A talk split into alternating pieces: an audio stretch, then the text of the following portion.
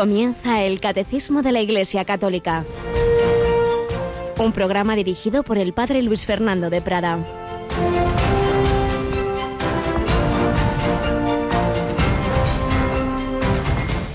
Mi madre y mis hermanos son estos los que escuchan la palabra de Dios y la cumplen. Alabado sean Jesús, María y José. Muy buenos días, muy querida familia de Radio María.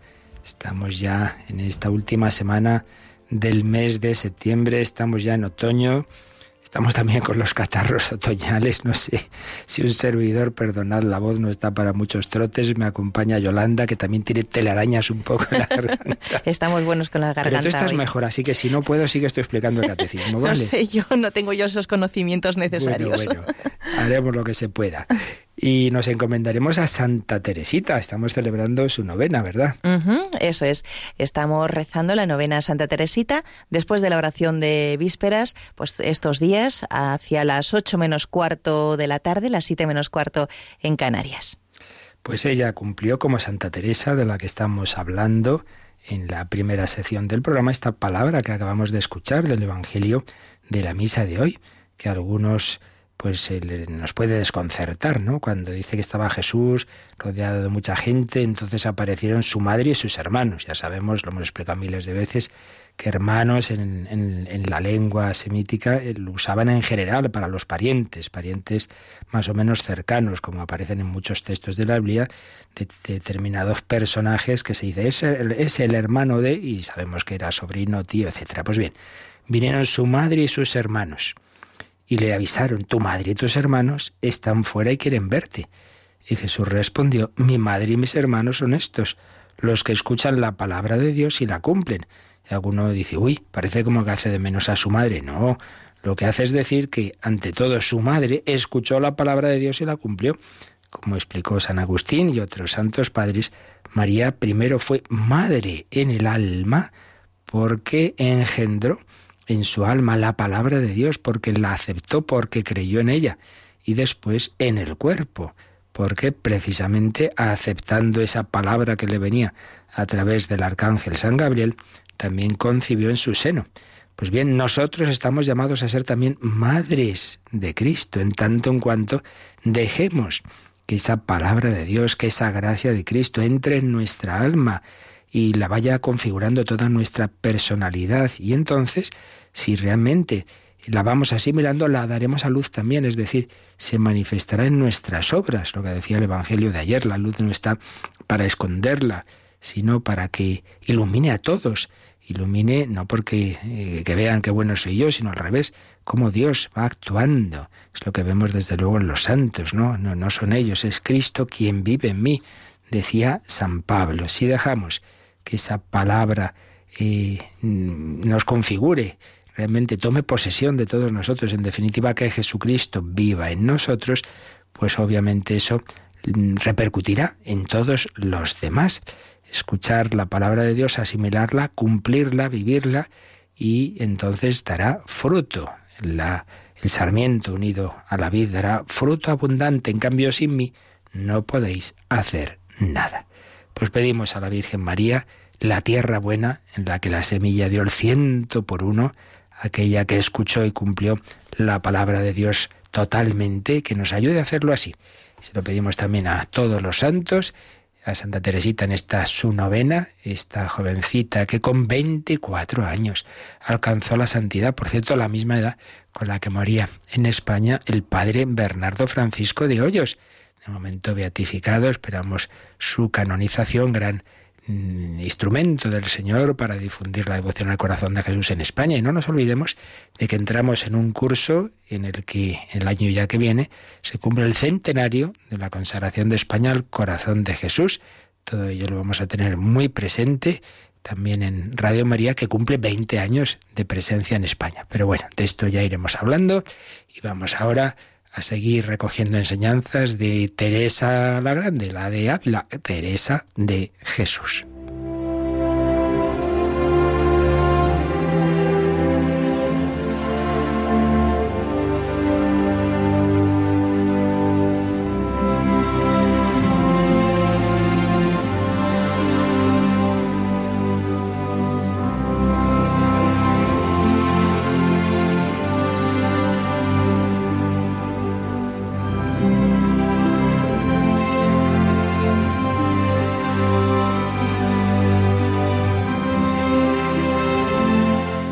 A recopilar un poquito donde andábamos en estos retazos de la vida de Santa Teresa, años decisivos tras todas esas etapas de lucha de esta niña, de esa adolescente, momentos mejores, peores y al final esa lucha vocacional que la lleva a decidirse a entrar en el Carmelo de la Encarnación, aunque al principio sin motivaciones demasiado positivas, sino un poco más bien por, por miedo al, a las penas eh, del purgatorio, etcétera. Pero tiene ese coraje de incluso eh, contra su padre, que luego lo acepta, se entra en el Carmelo. Años decisivos, de los 20 a los 24 de edad, explica el padre Tomás Álvarez. Teresa ingresó carmelita con 20 años, en 1535. Eh, profesa en 1537, a los 22, y enferma a los 23. Va a pasar por la enfermedad, sale del convento y va a pasar el invierno del 38 al 39 en Ortigosa y, y Castellanos de la Cañada, casi nueve meses en esta soledad, escribe ella.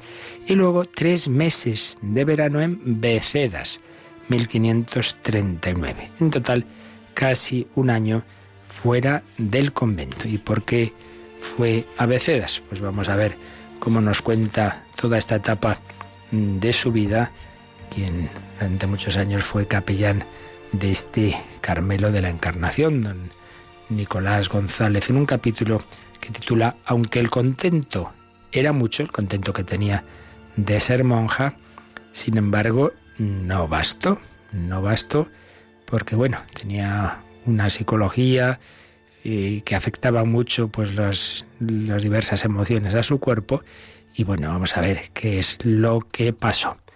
Monja ya de verdad, doña Teresa se empleó de lleno en cumplir las obligaciones de su nuevo estado de vida. Su generosidad no conocía límites en hacer penitencias, rezar, practicar la caridad, barrer, cuidar las enfermas. Conseguido lo que por tantos rodeos y durante años había apetecido, se proponía ser fiel a su compromiso. En la conquista de esta asimilación personal del Maestro que me amó y se entregó por mí, Teresa volvió a enfermar. Comenta Nicolás, no sé qué fuerza pone esta mujer en hacer bien las cosas de la religión, que cada determinación importante le cuesta una enfermedad hasta el borde de la muerte. Y no sé qué extraño destino es el de esta mujer, que habiendo estado varias veces a la puerta de la muerte, de todas se libró por la misma fuerza de querer vivir.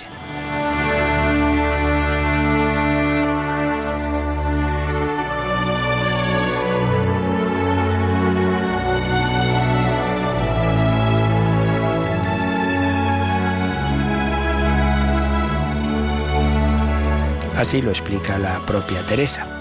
La mudanza de la vida y de los manjares me hizo daño a la salud, que aunque el contento era mucho, no bastó. Comenzáronme a crecer los desmayos y dióme un mal de corazón tan grandísimo que ponía espanto a quien lo veía, y otros muchos males juntos. Y así pasé el primer año con harto mala salud. Este castellano clásico tan bueno de Teresa que a veces alguno le cansa leerla por tantos requiebros, pero tan espontáneo y tan rico de matices. Pues sí, estaba muy contenta de ser monja, pero eso no impidió que tuviera todos estos males. Su pobre padre, pidiéndola tan mal, pues claro, está buscando remedios para su hija. Los médicos de la ciudad nada, no consiguen hacer nada con ella, de hecho cada vez la ven peor. Entonces, resulta que en Becedas, estas cosas ya son antiguas, había una mujer con fama de buena curandera. Esto también pasa hoy día, ¿verdad? Que a veces va uno, ya que el médico no funciona, pues va a buscar otras, otros, otros, otros caminos. Y entonces la llevó a la famosa curandera de Becedas. un pueblo en el extremo occidental de la provincia de Ávila, junto al río Tormes. 300 vecinos, una aldea próspera. Bueno, ¿y qué pasó allí? Pues la verdad es que ahí pasaron básicamente dos cosas, que la curandera en vez de curarla la puso peor, como tantas veces ocurre. Pero el Señor en su providencia tenía también un objetivo inesperado en el hecho de que Teresa fuera Becedas. Y es que, claro, ella le gustaba confesarse con frecuencia. Había un sacerdote, lo buscó para confesor y descubrió, porque este hombre se fue abriendo a la propia Teresa y casi al final acabó siendo él el penitente y Teresa la que le ayudaba, descubrió que llevaba una doble vida, diríamos hoy. Estaba además como hechizado por una mujer que le había dado un ídolo. Aquí se ve que había alguna cosa un poco satánica, algo muy extraño. Bueno, vamos a ver cómo lo cuenta Teresa. Yo comencé a confesar con él que siempre fui amiga de letras, es decir, vio que era un hombre con buena formación teológica y entonces lo cogió de confesor. Él se aficionó en extremo a mí, viendo todo lo que cuenta Teresa, hay que entender esto bien, no es que hubiera nada a un nivel amoroso con Teresa, sino en el sentido, amoroso digo, en un sentido erótico, sino en un sentido de, de apreciarla mucho. Era mucha la conversación y con la gran voluntad que me tenía, comenzó a declararme su perdición, su perdición, que no era poca, porque había casi siete años que estaba en muy peligroso estado. Era cosa tan pública que tenía perdida la honra y la fama, y nadie le osaba hablar contra eso. Es decir, se sabía ya que estaba ahí con una mujer y la gente pues ya ni se lo decía porque, porque en fin, era una situación muy delicada. Pero menuda era Teresa. Teresa, claro que se lo dijo. Comencé a mostrarle más amor. Fijaros, los caminos, ¿verdad? Para ayudar a una persona primero no le echas la bronca así porque sí, sino hacerle ver que la quieres. Comencé a mostrarle más amor, tratábale muy ordinario de Dios. Esto debía aprovecharle, aunque más creo le hizo al caso quererme mucho, porque por hacerme placer me vino a dar el idolillo que llevaba al cuello, el cual hice echar luego en un río. Aquí hay algo, ya digo, pues que suena a algún tipo de, de hechicero un idolillo que le había dado esa mujer con el que de alguna manera le estaba también atontado. Quitado este, comenzó, como quien despierta de un sueño, a irse acordando de todo lo que había hecho aquellos años y espantándose de sí, doliéndose de su perdición, vino a comenzar a aborrecerla.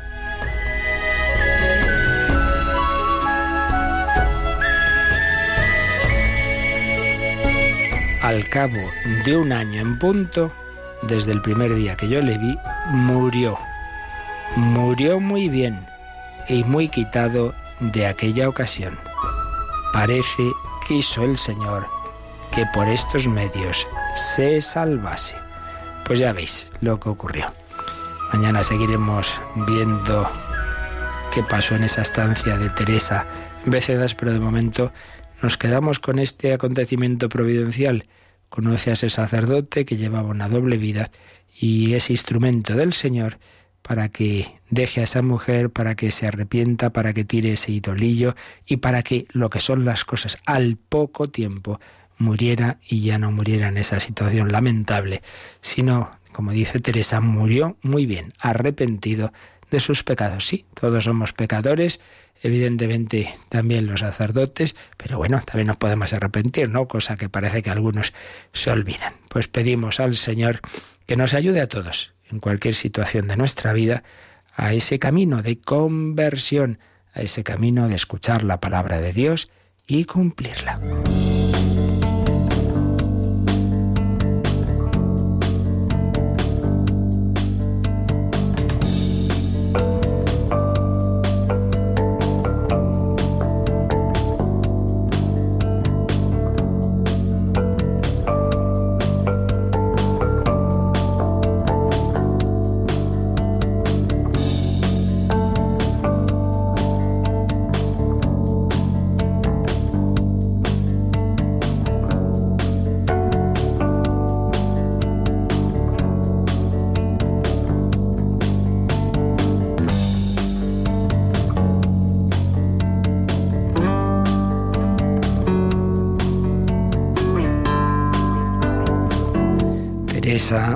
De la Iglesia, Teresa, que va a hacer la reforma del Carmelo con un fin muy importante, entre los más principales, rezar por los sacerdotes. Bueno, pues vamos a seguir explicando esta frase de los santos padres de los primeros siglos de la Iglesia, que a muchos hoy les hace rasgarse las vestiduras porque choca con los oídos relativistas de nuestro mundo. Me refiero a la frase, fuera de la Iglesia no hay salvación. Por supuesto, esta frase, como cualquier frase de cualquier obra, del Evangelio, de, la teología, de lo que sea, pues claro, hay que entenderla, el sentido, no las cosas literalmente, muchas veces las sacamos de su sentido verdadero. Por eso vamos a seguir explicándola. Ya habíamos comenzado el día pasado, pero vamos a releer, Yolanda, el número 846. Fuera de la Iglesia no hay salvación tiene un sentido positivo y luego, digamos, unas consecuencias negativas. Pero bueno, vamos a releer primero el sentido positivo que explica el 846. ¿Cómo entender esta afirmación tantas veces repetida por los padres de la Iglesia? Formulada de modo positivo, significa que toda salvación viene de Cristo cabeza por la Iglesia, que es su cuerpo. Y entonces el catecismo pone una cita larga del Vaticano II, de la Lumen Gentium. El Santo Sínodo, basado en la Sagrada Escritura y en la tradición, enseña que esta Iglesia peregrina es necesaria para la salvación. Cristo, en efecto, es el único mediador y camino de salvación que se nos hace presente en su cuerpo, en la Iglesia. Él, al inculcar con palabras bien explícitas la necesidad de la fe y del bautismo, confirmó al mismo tiempo la necesidad de la Iglesia, en la que entran los hombres por el bautismo como por una puerta. Por eso no podrían salvarse los que, sabiendo que Dios fundó por medio de Jesucristo la Iglesia católica como necesaria para la salvación, sin embargo, no hubiesen querido entrar o perseverar en ella. Así pues, en primer lugar, lo que significa esta expresión en modo positivo no es sino en el fondo lo que hemos estado explicando todas las semanas anteriores, a saber, ¿qué es la salvación? Unirse con Dios. ¿Se puede unir, el hombre con Dios por sus fuerzas, por sus oraciones así naturales? Pues no, no. Digamos, la distancia del hombre a Dios es infinita, de la criatura al Creador es infinita, y ya podemos hacer lo que se nos ocurra, que nuestros actos humanos de por sí no llegan a Dios, están bien, uno busca, y digamos todos llevamos ese sentido religioso, el hombre es un ser religioso por naturaleza, también lo veíamos, todo eso está muy bien, pero no llega y la prueba es pues tantas religiones tan contradictorias y muchas veces con auténticas perversiones, porque todo lo humano es limitado y además todos llevamos el pecado original. La única manera de hundirse con Dios es que Dios mismo ha querido el bajar del cielo a la tierra, hacerse camino, hacerse hombre y unirnos a Él. Jesús nos mete en su cuerpo místico. es la cabeza, nosotros los miembros. El Espíritu Santo nos une a Cristo y Cristo nos eleva al Padre. Pero ese cuerpo místico es la Iglesia. Aquellos unidos a Cristo. ¿Cómo nos unimos a Cristo? Fundamentalmente por, el, por la fe y el bautismo. Por tanto, en modo positivo, esta expresión solo significa que la manera de salvarse es unirse a Cristo. Y la unión con Cristo se llama la Iglesia. Esto es mm, el sentido de que para salvarse hay que estar en ese cuerpo místico. Otra cosa que ahora veremos es cómo se ingresan en ese cuerpo místico los que sin culpa no han conocido a la Iglesia. Pero quede claro que no hay más camino de salvación que Jesucristo, que no es un camino más, sino el camino. Yo soy el camino, la verdad y la vida. Toda salvación viene de Cristo cabeza por la Iglesia, que es su cuerpo. No hay más forma de unirse a Dios que entrar en ese cuerpo de Cristo. Esto lo dice eh, no un concilio del siglo III solo, sino el Vaticano II, lo decía Pablo VI en, la, en el credo del pueblo de Dios al acabar el año de la fe. Veíamos cómo lo explicaba. Eh, escribía en la profesión de fe porque sólo Cristo es el mediador y el camino de la salvación que en su cuerpo, que es la Iglesia, se nos hace presente. Esta es la explicación que daba Pablo VI de por qué fuera de la Iglesia no hay salvación, porque sólo Cristo es el mediador y el camino de la salvación. Pero ese Cristo, que es mediador y camino de la salvación, se hace presente hoy en la Iglesia. Pero, como todo, hay que unir siempre los distintos aspectos de, del mensaje de la revelación de Dios. Así como veíamos en su día que hay que unir que Dios es uno y es trino, y podemos errar por ambos extremos, eh, quedándonos solo con la unidad y haciendo que las personas divinas sean solo palabras o modos de expresión, y entonces eso sería una herejía, el modalismo que vimos en su momento, o al revés, afirmando tanto las tres personas su distinción, que al final hay tres dioses, triteísmo, pues dos errores. En Cristo, una persona divina con dos naturalezas, divina y humana. Pues veíamos que había errores, unos que se quedan en un Cristo solo hombre, un gran hombre pero no es Dios, o al revés, un Dios que absorbe la humanidad y no es verdadero hombre, o que hay en realidad dos personas en él, distintos errores porque se, se escapan del misterio por un lado o por otro. Hay que afirmar los, todos los aspectos del misterio, aunque nuestra cabecita, como es natural, pues muchas veces no sepa eh, juntar bien todos los aspectos. Pues bien, en este tema hay que juntar dos cosas. Una la acabamos de decir. Solo se puede uno salvar uniéndose con Jesucristo y la unión con Jesucristo es la Iglesia. Por tanto, no hay más camino que la Iglesia católica en la que está esa plenitud de medios de salvación y nos unimos a Cristo a través de la fe. Pero hay que juntar con eso que Dios quiere que todos los hombres se salven. Y anda, y entonces aquellos que no han conocido a la Iglesia, ¿qué pasa con ellos? Por eso también decía Pablo VI que el propósito divino de salvación abarca a todos los hombres. Y por ello, los infieles de buena voluntad, en un número ciertamente que solo Dios conoce, pueden conseguir la salvación eterna. Pero, por el contrario, nos ha dicho el Vaticano II que si uno, habiendo conocido suficientemente la Iglesia, habiendo sido consciente de que la salvación está ahí luego la deja, bueno, entonces está yéndose del camino de la salvación.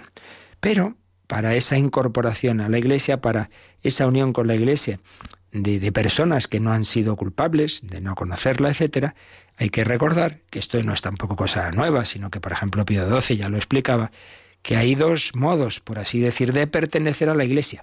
El modo ideal, que es el que, desde luego, ojalá todos pudieran tener, eh, la pertenencia de hecho, que es entrando en la iglesia a través del bautismo, etcétera, pero también por deseo, invoto en latín, se decía.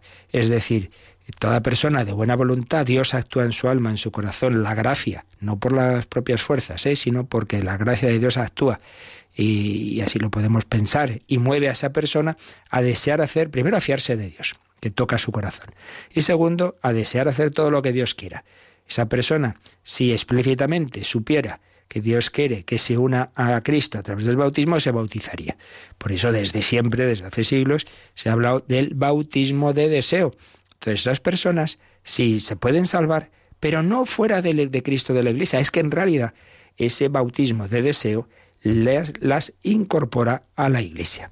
Pero antes de seguir, Yolanda, no vimos el otro día los dos números marginales que pone el 846, donde eh, se nos habla de que se explica un poquito más eso de que para unirse con Cristo hay que los, el camino es la fe y el bautismo. En primer lugar, la fe. Para ello leemos el 161.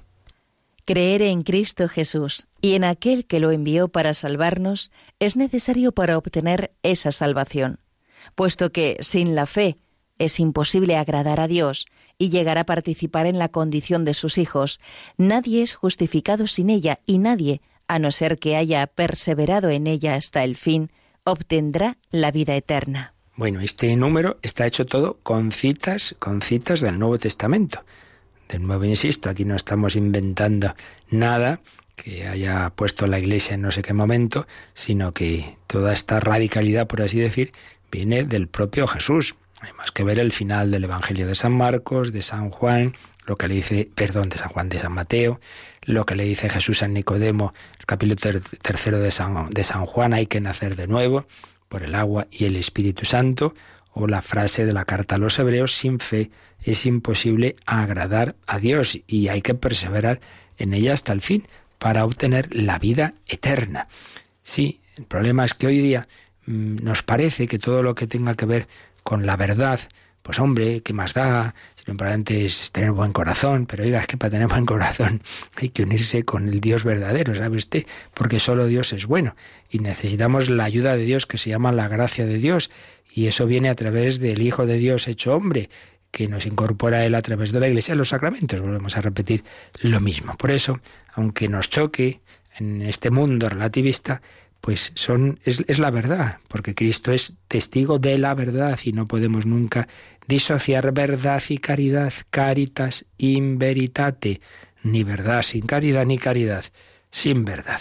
Pero no solo mm, el paso de, de, unión con Dios es la fe, que es el primer paso, sino que esa fe lleva a un paso sacramental, puesto que Jesús nos dice que hay que unirse a Él por el bautismo. Y así les dice también a los apóstoles, id y bautizad. Por eso también el catecismo nos dice que leamos el número 1257, que está ya en la segunda parte del catecismo, la parte de los sacramentos. 1257. El Señor mismo afirma que el bautismo es necesario para la salvación. Por ello, mandó a sus discípulos a anunciar el Evangelio y bautizar a todas las naciones. El bautismo es necesario para la salvación en aquellos a los que el Evangelio ha sido anunciado y han tenido la posibilidad de pedir este sacramento. La Iglesia no conoce otro medio que el bautismo para asegurar la entrada en la bienaventuranza eterna. Por eso está obligada a no descuidar la misión que ha recibido del Señor de hacer renacer del agua y del Espíritu a todos los que pueden ser bautizados. Dios ha vinculado la salvación al sacramento del bautismo, sin embargo, Él no queda sometido a sus sacramentos. Así pues, pues ya está aquí bastante claro. El Señor quiere que nos unamos a Él y el camino ordinario de unión con Él es el bautismo.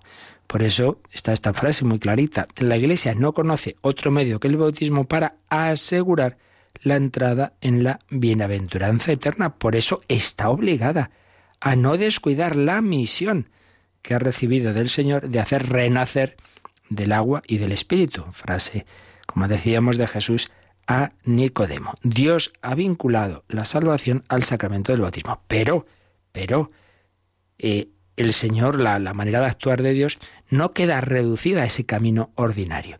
Puede uno, decíamos antes, en su corazón desear también el bautismo y por eso los números siguientes, después de 1257, nos van a hablar del bautismo de sangre, el de aquellos que siendo cristianos antes todavía siendo catecúmenos cristianos, pero todavía sin bautizar fueron, fueron perseguidos por la fe y murieron. Claro, la Iglesia siempre pensó que esos realmente se habían bautizado en sangre en sangre. También, pues el bautismo de, deseo de los catecúmenos que, que, estaban preparándose al bautismo y resulta que mueren, pero ya, ya estaban en ese deseo de preparación. Y, y, ahí ya entrarían, sobre todo cuando se descubrió América, claro, se hizo esa reflexión. Dice, bueno, y estos pobres, claro, no tenían ninguna culpa de no conocer a Cristo, la Iglesia, los sacramentos, pero aquellos que en su corazón Mm, realmente estuvieran buscando la verdad, el bien, por la gracia de Dios, repetimos una vez más, en realidad se quedaban unidos.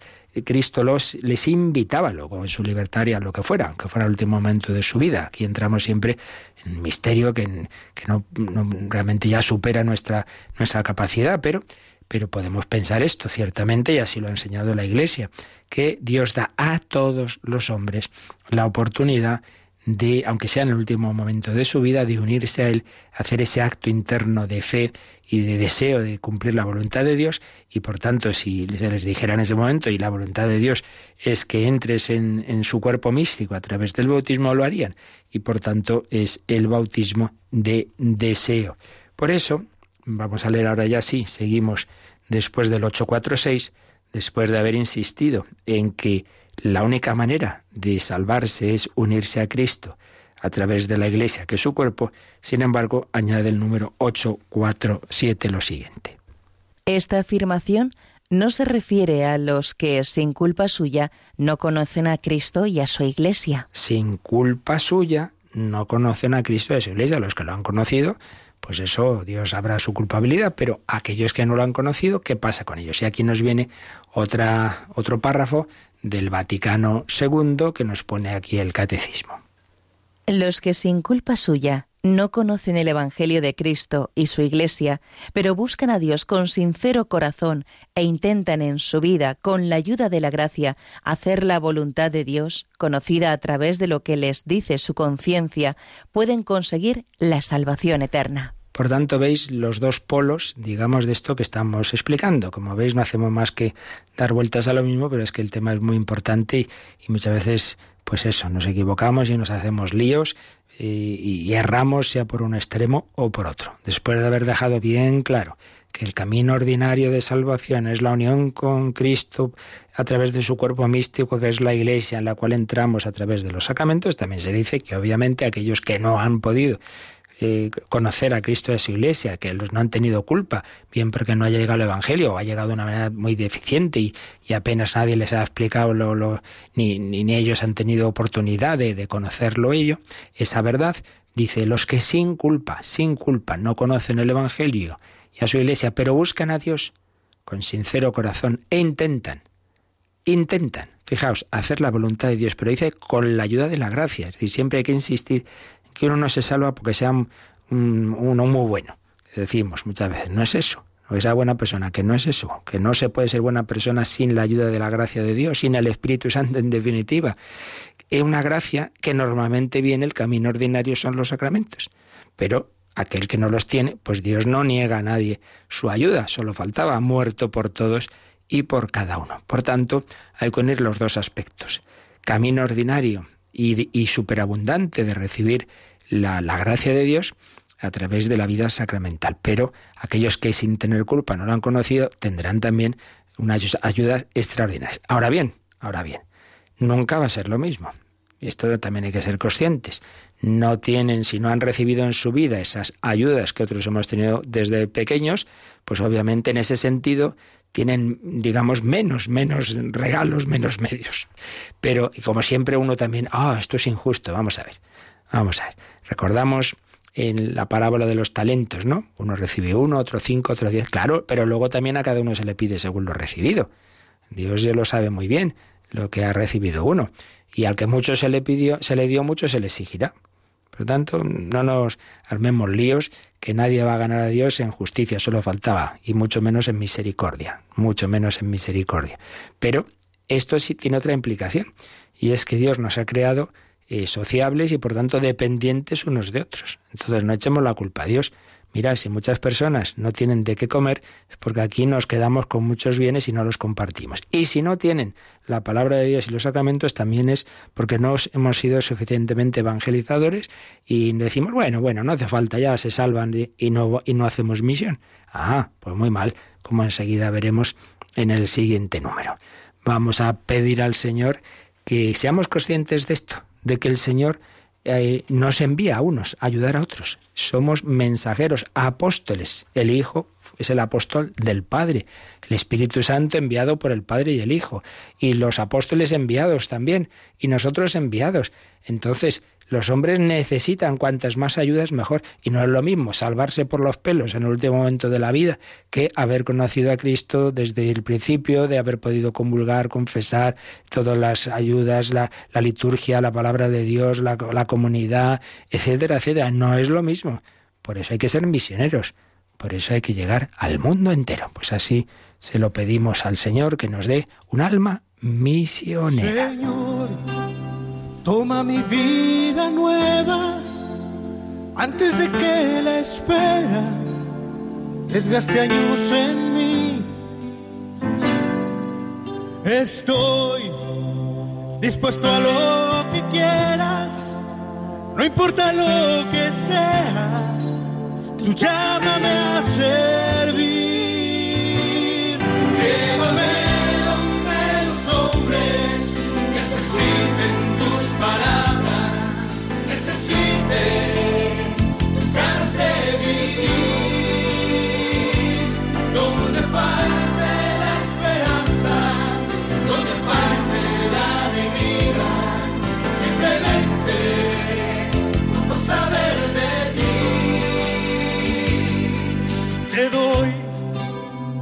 Corazón sincero para gritar sin miedo lo hermoso que es tu amor.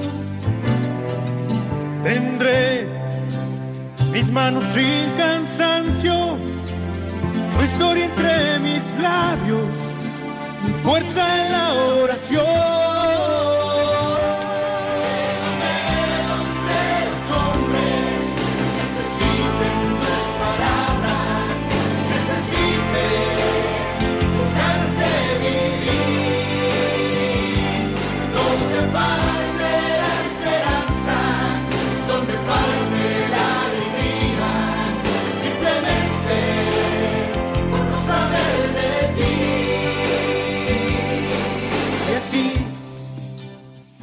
dicha iré cantando, por pueblos predicando tu grandeza, Señor. Señor, tengo alma misionera, condúceme a la tierra que tenga sed de Dios.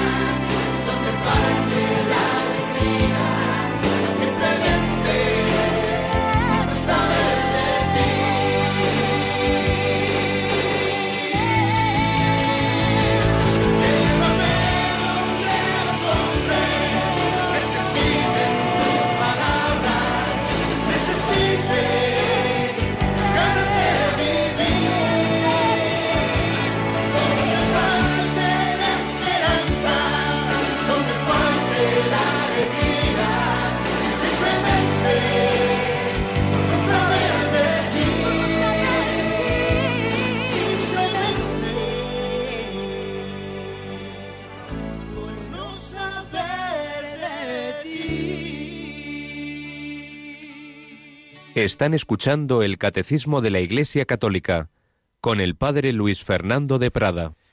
Por no saber de ti, claro. Si no saben del Señor puede ser culpa nuestra, porque no evangelizamos, porque decimos, bueno, qué más da. Si ya, pues, pues ya se salvarán, ¿no? Pues no, no, no da igual. Eh, ¿Qué más da? Ya comerán. Hombre, no, darles de comer en el cuerpo y en el alma. Todos dependemos de todos y no echemos la culpa a Dios, que ha hecho que los hijos pues sean cuidados por los padres. Claro, si los padres no cumplen su misión, claro, pues, pues no, normalmente no va a bajar un ángel de la guarda a cuidar a esos niños, porque Dios nos ha hecho que nos cuidemos unos a otros y que colaboremos con Él también en la extensión del Evangelio. Por ello, eh, como veis, hemos visto en primer número, 846, el camino de salvación, no hay otro más que Cristo, y Cristo vive en su iglesia, a la que hay que unirse por la fe y el bautismo. Segundo, aquellos que sin culpa no han conocido la Iglesia, Dios les dará la manera de unirse también a Cristo. Ya la Iglesia nadie se salva fuera de Cristo y su cuerpo místico que es la Iglesia, pero por un camino extraordinario que nunca tiene la misma potencialidad y sobre todo, claro, hace que uno pueda estar toda su vida sin haber, sin haber conocido el Evangelio, etcétera. Y por tanto, la conclusión práctica, práctica, porque en estas cosas como en tantas otras de teología, a veces hacemos preguntas y uno dice, mira, esto es pura curiosidad. Ya en el cielo le preguntaremos al Padre Eterno. Lo importante, la revelación no está hecha para saciar nuestra curiosidad, está hecha para qué tenemos que hacer. Eso es lo importante. Y el qué tenemos que hacer es lo que concluye el tercer número de este párrafo, el tercer número dedicado a este tema, que es el número 848 que nos lee Yolanda. Aunque Dios, por caminos conocidos solo por Él, puede llevar a la fe sin la que es imposible agradarle. A los hombres que ignoran el Evangelio sin culpa propia corresponde, sin embargo, a la Iglesia la necesidad y, al mismo tiempo, el derecho sagrado de evangelizar. Veis, ¿no? La conclusión. Dios puede, por caminos que solo Él conoce, porque aquí todo lo nuestro pues serán elucubraciones, por caminos que solo Él conoce, puede hacer que personas que no han recibido el anuncio del Evangelio, sin embargo, en su alma, hagan ese, se unan con Dios con un acto de fe por la gracia que entra en ellos y por su respuesta libre. Dios por caminos misteriosos puede llevar a la fe, fe que siempre es necesaria, fe sin la que es imposible agradarle, frase de la carta a los hebreos, puede llevar a los hombres que ignoran el Evangelio sin culpa propia. Pues sí, Dios puede hacerlo. Dios tiene muchos caminos extraordinarios que no conocemos. Sin embargo, y aquí vamos a la conclusión práctica. Bueno, pues Él hará lo que tenga que hacer. Dios ya sabe lo que tiene que hacer. Pero ¿qué me toca a mí? Corresponde a la Iglesia la necesidad y al mismo tiempo el derecho sagrado de evangelizar. O sea, yo no sé qué hará Dios con aquellos que viven en ese país que los pobres no conocen el Evangelio. Yo no lo sé. Lo que sé es lo que tengo que hacer yo es preguntarme qué tengo que hacer para colaborar en su evangelización. Por supuesto, siempre la oración universal, para que todos los hombres conozcan a Cristo. Oración y sacrificio, el sentido misionero de la vida. Pero también, escribía San Francisco Javier desde las Indias a, los de París. Decía, muchos en esa universidad en la que la había estado, la Sorbona, muchos van ahí solo, pues sí, a, a estudiar, pero con un sentido egoísta, no para servir a la iglesia y tal. Que se pregunten si Dios no les está pidiendo que pongan esa ciencia al servicio de las misiones y se vengan aquí, que hace tanta falta. Esas cartas misioneras de Javier que a tantos suscitaron ese, una vocación misionera, como luego en el siglo XX pasaría con las del padre segundo Llorente en Alaska. Porque claro, si al final decimos, no, sí da igual, da igual estar en la iglesia que salvarse por otro camino, entonces ¿para qué vamos a hacer misión? No, pues no, pues no es lo mismo, no es lo mismo. Por eso, fijaos, hay un párrafo impresionante, que no sé si alguna otra vez ya hemos leído aquí, pero estos textos tan buenos siempre hay que volver, leer y releer eh, precisamente de, de, Pablo VI.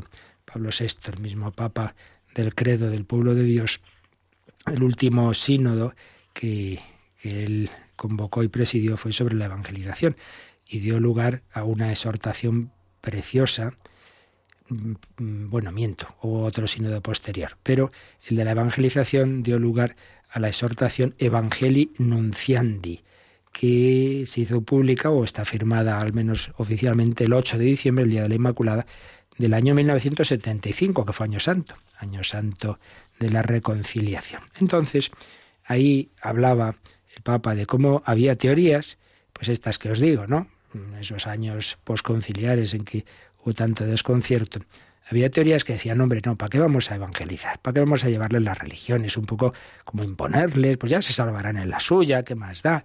Entonces escribía Pablo VI en el número 80 de Evangelii Nunciandi. Sería ciertamente un error imponer cualquier cosa a la conciencia de nuestros hermanos. Claro, aquí no hablamos de imponer. Ya diría Juan Pablo II, recordamos en Cuatro Vientos, las ideas se proponen, no se imponen. Pues sería un error imponer cualquier cosa a la conciencia de nuestros hermanos. Pero seguía diciendo Pablo VI.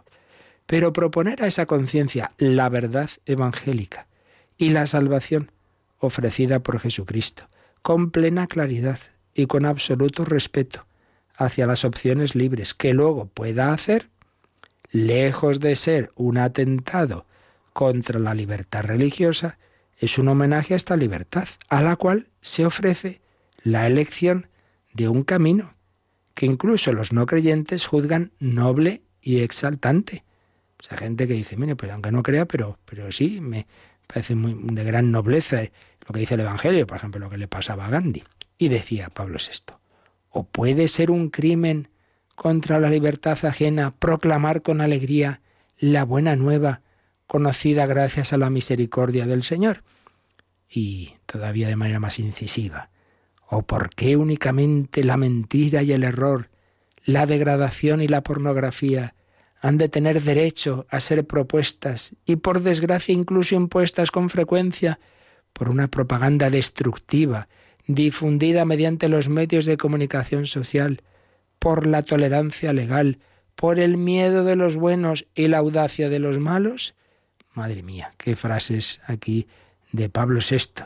Aquí no se puede anunciar el Evangelio, pero te meten hasta en la sopa un montón de ideas contrarias, imágenes, pornografía, eso sí, eso sí. Y entonces la gente que no está de acuerdo se calla, el miedo de los buenos, y otros, en cambio, a imponer sus ideas y a prohibir eh, la difusión del Evangelio. Este modo respetuoso de proponer la verdad de Cristo y de su reino, seguía escribiendo, más que un derecho es un deber del evangelizador y es a la vez un derecho de sus hermanos recibir a través de él el anuncio de la buena nueva de la salvación. Esta salvación viene realizada por Dios en quien Él lo desea y por caminos extraordinarios que sólo Él conoce. ¿Veis? Aquí hace alusión a los caminos extraordinarios. Y explicaba esto. En realidad, si su Hijo ha venido al mundo, ha sido precisamente para revelarnos mediante su palabra y su vida, los caminos ordinarios de la salvación. Caminos ordinarios es conocer a Cristo, el Evangelio, unirse con Él en la Iglesia. Y Él nos ha ordenado transmitir a los demás, con su misma autoridad, esta revelación. Y entonces termina con una frase impresionante. Dice, no sería inútil que cada cristiano y cada evangelizador examinasen en profundidad, a través de la oración, este pensamiento. Los hombres podrán salvarse por otros caminos gracias a la misericordia de Dios si nosotros no les anunciamos el Evangelio. Puede ser, pero, pero ¿podremos nosotros salvarnos si por negligencia, por miedo, por vergüenza, lo que San Pablo llamaba avergonzarse del Evangelio, o por ideas falsas omitimos anunciarlo? Menuda frasecita. Los hombres se podrán salvar, Dios sabrá por caminos extraordinarios. No lo sabemos. Eso, o sea, que el Señor sabe cómo es eso, eso Dios sabe. Pero la cuestión es, ¿podremos salvarnos nosotros si no evangelizamos por dejarnos llevar de estas ideas falsas o de vergüenza a ver cómo le hablo yo a este de Dios? Ah, esto es lo que tienes tú que preguntarte, no andar ahí con elucubraciones del otro, no sé qué. Mira, tú haz lo que tengas que hacer que eso es para lo que el Señor nos enseña estas cosas, ya digo, no para elucubraciones curiosas, porque eso significaría ser infieles a la llamada de Dios, que a través de los ministros del Evangelio quiere hacer germinar la semilla, y de nosotros depende el que esa semilla se convierta en árbol y produzca fruto. Pues no está mal, ¿verdad? El número 80 de Evangelii Nunciandi. Yo siempre me impresionó desde que la leí hace muchos años esta frase. Los hombres podrán salvarse por caminos extraordinarios, por caminos que Dios en su misericordia conoce.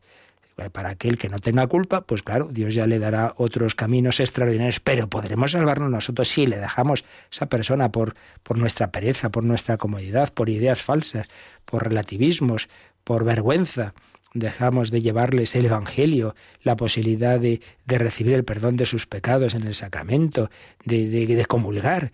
E, eso, pues nada, ¿qué más da? ¿Qué más da? Ala, muy bonito. Por nuestra pereza les dejamos, o por nuestra vergüenza, porque el respeto humano, les dejamos sin todos esos medios. Pues ahí el problema será nuestro, más que de ellos. Pues pedimos al Señor que nos ayude a, a vivir, a vivir este espíritu evangelizador, confiando siempre, por supuesto, en esa misericordia de Dios, pero que eso no sea una coartada para nuestra pereza, para perder ese celo apostólico que todos, todos, todos debemos tener, porque Jesús nos ha dicho, id al mundo entero y anunciad el Evangelio. Estamos llamados a ser colaboradores del buen pastor, colaboradores del pescador. Yo te haré pescador de hombres. Así pedimos al Señor y si queréis alguna consulta, alguna pregunta o algún testimonio, pues tenemos unos minutos.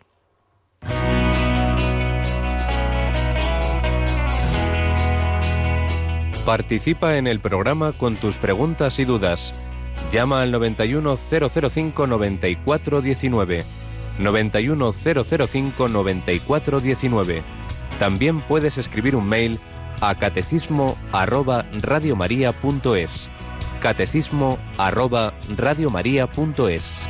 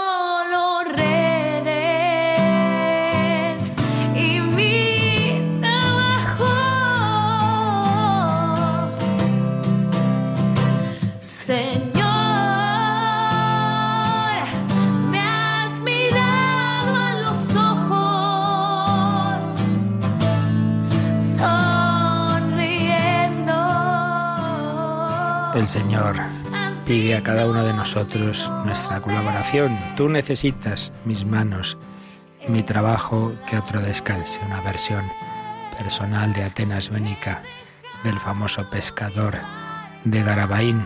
Nos había escrito una comunicante que con frecuencia manda algún correo, alguna reflexión, que cayó el otro día oyendo un programa de Radio María en esa letanía, en esa expresión de María como rosa mística. Pienso que en esta vida el jardín o huerto de nuestra alma siempre es hermosísimo, pues en él florece la rosa mística que es nuestra madre. Aunque nuestra alma esté empecatada y sea solo espinas, en medio de ellas florece en todo su esplendor la santidad de nuestra madre como la rosa entre las espinas. Y se me ocurre que cuando nuestro Señor coronado de espinas caminaba hacia el Calvario o pendía ya de la Santa Cruz, miraría a su madre, Quizás incluso alguna espina le bajaba hacia la altura de los ojos y la veía como su rosa entre las espinas. Las espinas son una imagen del hombre pecador o de la humanidad pecadora. Bueno, pues bien, son reflexiones que, cada uno, pues el Señor le puede inspirar en tanto en cuanto pues nos ayuden, pues están muy bien.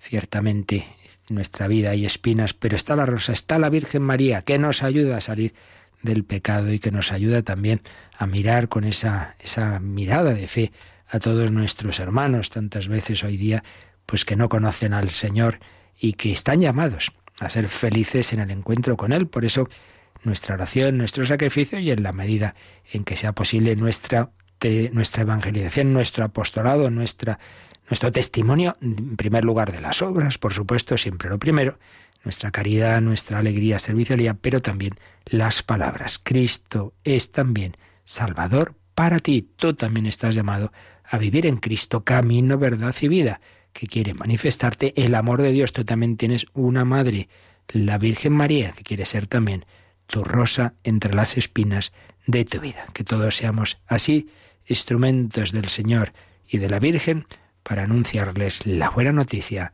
de la salvación pues este Dios que a todos nos quiere, nos bendice ahora. La bendición de Dios Todopoderoso, Padre, Hijo y Espíritu Santo, descienda sobre vosotros. Alabado sea Jesucristo.